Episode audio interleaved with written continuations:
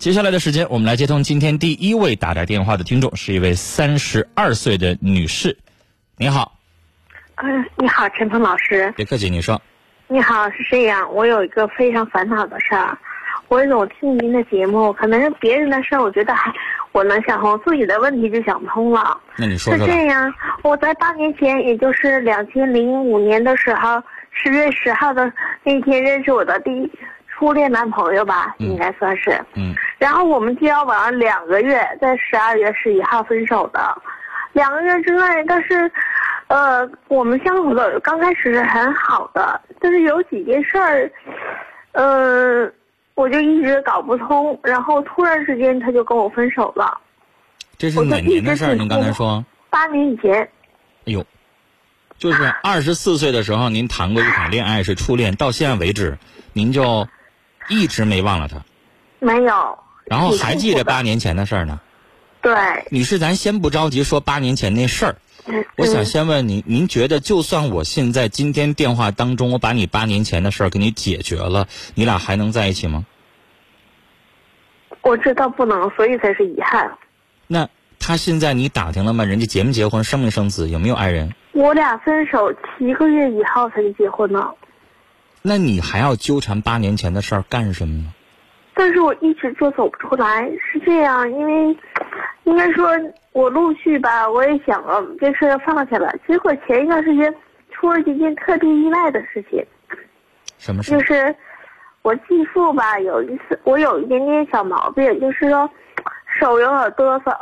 然后我继父那天就是在我姥姥家过完生日以后，他就因为拿我这个缺陷去跟我说，经常去说这个事儿，就说我这个缺陷。我突然间想到一个问题。我那个男朋友曾经来过我家两次，他每一次都跟人唠三四个小时晚上，因为他俩在一起住嘛。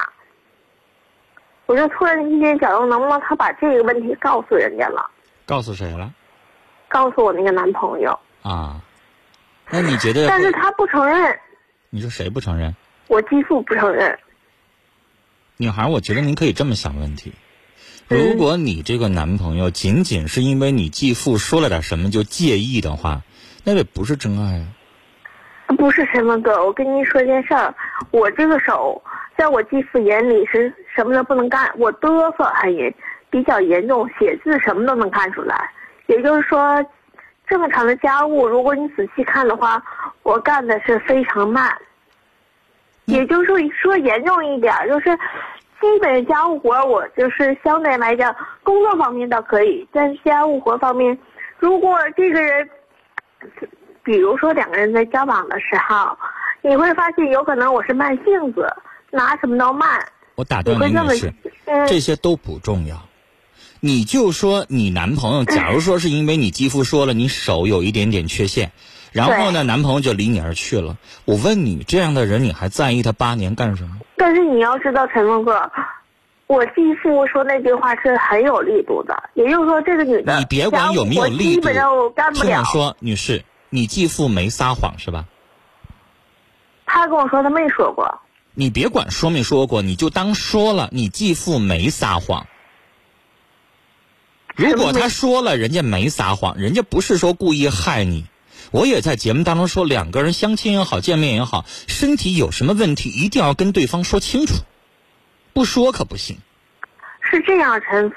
那对方知道了，人家不选择你，这有什么好遗憾的呢？您听我说，还有，你是你听我说，嗯，因为你钻牛角尖，你偏执了八年，所以接下来你别再钻牛角尖。女士，我想告诉你，听我说话。来，你先把你自己的思路，把自己的思路，嗯，把你自己的那个想法关掉。我来就是来求助的，所以听你对你关掉，你听我说话。嗯嗯嗯。我想告诉你，女士，你上网上搜一个词儿，百度一下，有一个词叫偏执。偏旁的偏，执着的执。啊啊，明白。这两个词往严重了，在心理学上有一种心理疾病叫偏执型人格障碍。然后我想告诉你，如果你稍微了解一点心理学常识，你拿一本普通心理学、人际心理学，或者是这个临床心理学等等，你去研究一下的话，你就会发现，几乎百分之八九十以上的心理疾病都是由于偏执两个字导致的，也就是我们东北人常说的钻牛角尖儿。你现在已经是典型了，你偏执，你就因为八年前的一点点小事儿，然后你现在八年的时间一直放不下，那不是病是什么呢？不是不是不是，陈峰哥，可能我没你先闭嘴，听我说话。嗯嗯，你先别说话，听我说话。好，别想你自己的，跟着我的思路走，要不然我说的话你都不听，你再想着反驳，你又上来偏执劲儿了。嗯老老实实听我说话，认不认同？你打来电话了，你挂电话，你骂我都无所谓，但是你听我的思路。嗯，我想告诉你，你现在的状态已经有偏执型人格障碍的行为。你这八年的时间一直忘不了对方，导致你现在是不是也面对感情也好，面对婚姻也好，也是不是有障碍？你结婚了吗？没有有没有男朋友？没有，那你看啊，那不让我说中了吗？因为你忘不了他呀，你没法接受新的人、新的感情啊。不是陈峰哥，你误会我的意思了，而是当时吧，我就想不知道为什么分手的，只不过我继父那天一说我的缺陷，我才是联想到的。那你今天打来电话要问我的问题，不就是你还忘不了吗？你介意这个事儿吗？那你得把这个放下，然后你才可以谈恋爱呀、有一个问题是，如果我再把男朋友领回来，他再还有这个可能，我挺害怕的。女他不孩光说我手的事儿，他就连我三姨就赌博，我三姨跟他吵架，那个我姥姥胆小需要人陪，他全告诉人家，甚至我舅舅腿有毛病，他全说，介绍到我家所有人所有的亲戚，他都告诉人家。现在我，你是，嗯，你继父跟你母亲生活多少年了？二十年，那是你的，已经算是一个，你应该管人叫爸了，亲人了，二十年了。然后我想问你，你嗯继父说的是谎话吗？不是，是真话对吧？那是真话。不，他说的我什么都不能干，他刚现在他还说你啥也干不了。其实家务活我都能干，就是稍微慢了一点儿。他现在张口就说啥也不能干。前天说我呢，你看你妈养活，你工作都找不着，对象找不着，他总这么打击我，尝尝？来，让我说完。你现在对你继父有一堆的怨言，你现在还执着于八年前那感情，就是因为你继父。但女士，你有没有想过一个问题？如果这男朋友对你特别特别认可的话，比如说我的女朋友、我的爱人对我很认可，他很认可陈峰的这个本质，背后有多少人骂我，背后有多少人说我不好，他也不会认同。他有他自己的判断尺度。但也恰恰证明你男朋友对你爱的没有那么深，他才会听别人说的话。所以我刚才说，你就千万不能再去去钻这个牛角尖儿，你再去觉得继父怎么怎么地，你男朋友怎么怎么地。我刚才说了，你再往下说的话，你就会作病。别钻牛角尖儿我觉得。挺遗憾的，你下回感情处非常笃定之后，你觉得这人已经没什么问题了，跑不了了，然后因为你早晚得带回家里边来，是吧？因为我每然后你下回创造一个机会，能不能你带男朋友回家的时候，继父不在家，你妈在家，把他支出去呢？然后慢慢的再来。然后女士，你别着急，是是是，我还没说完我后来慢慢的，嗯嗯，让他做好心理准备。你有空你也跟他灌输一点。你说我继父是个啥人，嘴巴可大了，我们俩有矛盾，我继父老说我坏话。你让他也知，哎，你先给他做个心理准备，嗯然后继父在说啥，他就这耳朵进那耳朵出了。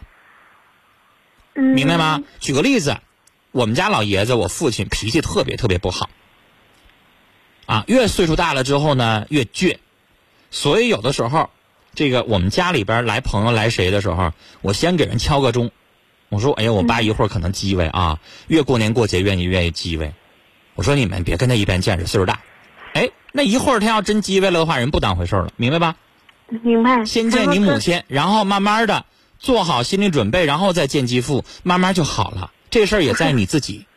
陈鹏哥，我当时吧，认为我继父这么多年就是我亲爸，但是人家跟我说这么跟我说一件，说你你叔不让我睡觉，这半宿半宿跟我唠，一共出俩月才来我家两回，半宿半宿不让我睡觉。那你咋不嘱咐人家？你说我继父有点精神疾病，不是，我当时还维护我继父说，我说你不是啥呀？你就告诉他，你说我继父吧，有点岁数大了，神经了。我当时啊，他就逮着人家就没事胡说八道，那人家不就时间长知道咋回事不就下回他捧着咱半宿唠的时候，咱就客气客气，就说哎呀，叔叔我困了，就拉倒了呗。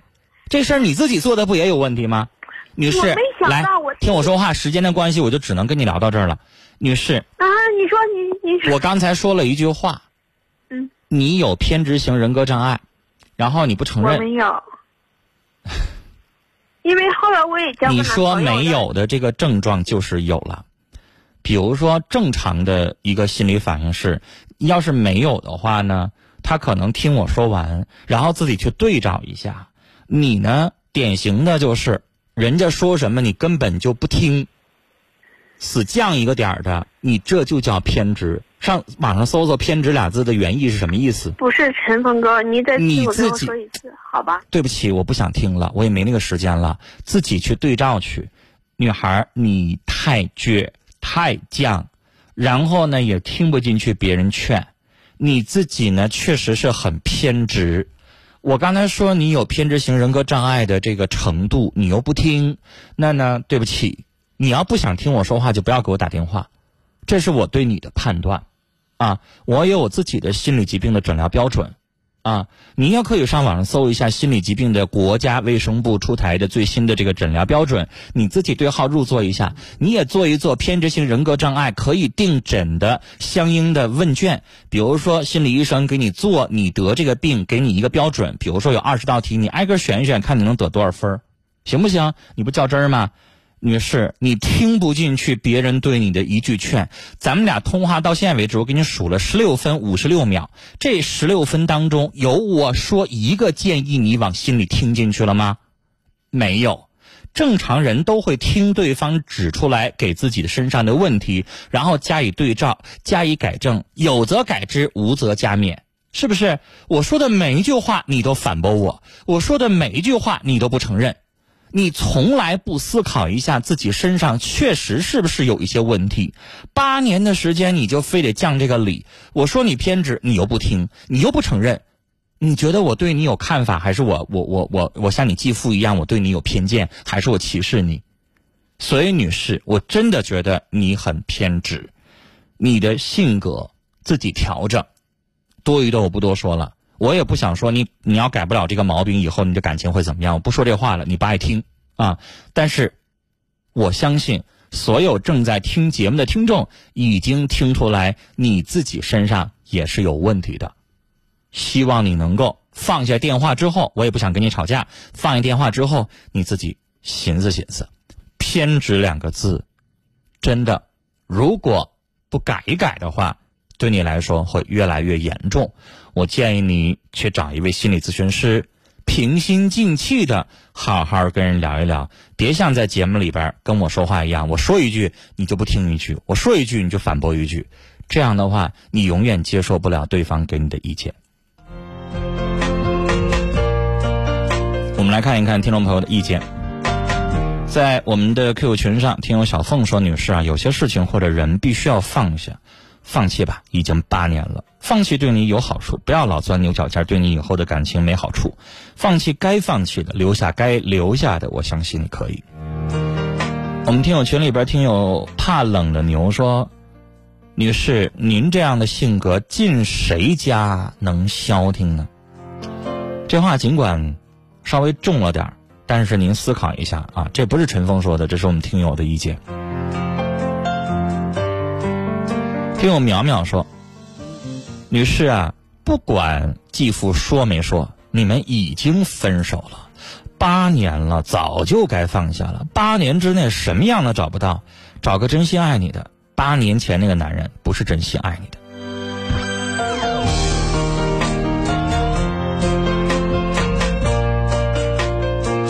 平淡一生说，不要总回头看我们曾经走过的路，因为身后只有两行脚印而已。我们的眼睛长在眼前。那就是为了方便我们向前看的，向远处看，明天才会更好。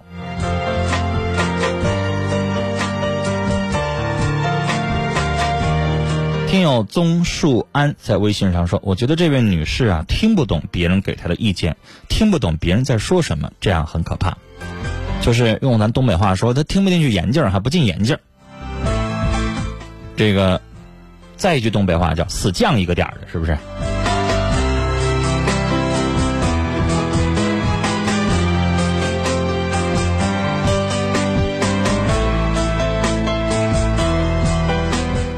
这位听友叫 Laughing，他说：“女孩，你太较真儿了，一件事情放在心里反复琢磨太久，会对你的心理产生一定的影响的。”曾经沧海说：“女孩太钻牛角尖，你都浪费了八年了。人的一生真的很短，别太倔了啊！你真的需要一点心理疏导。”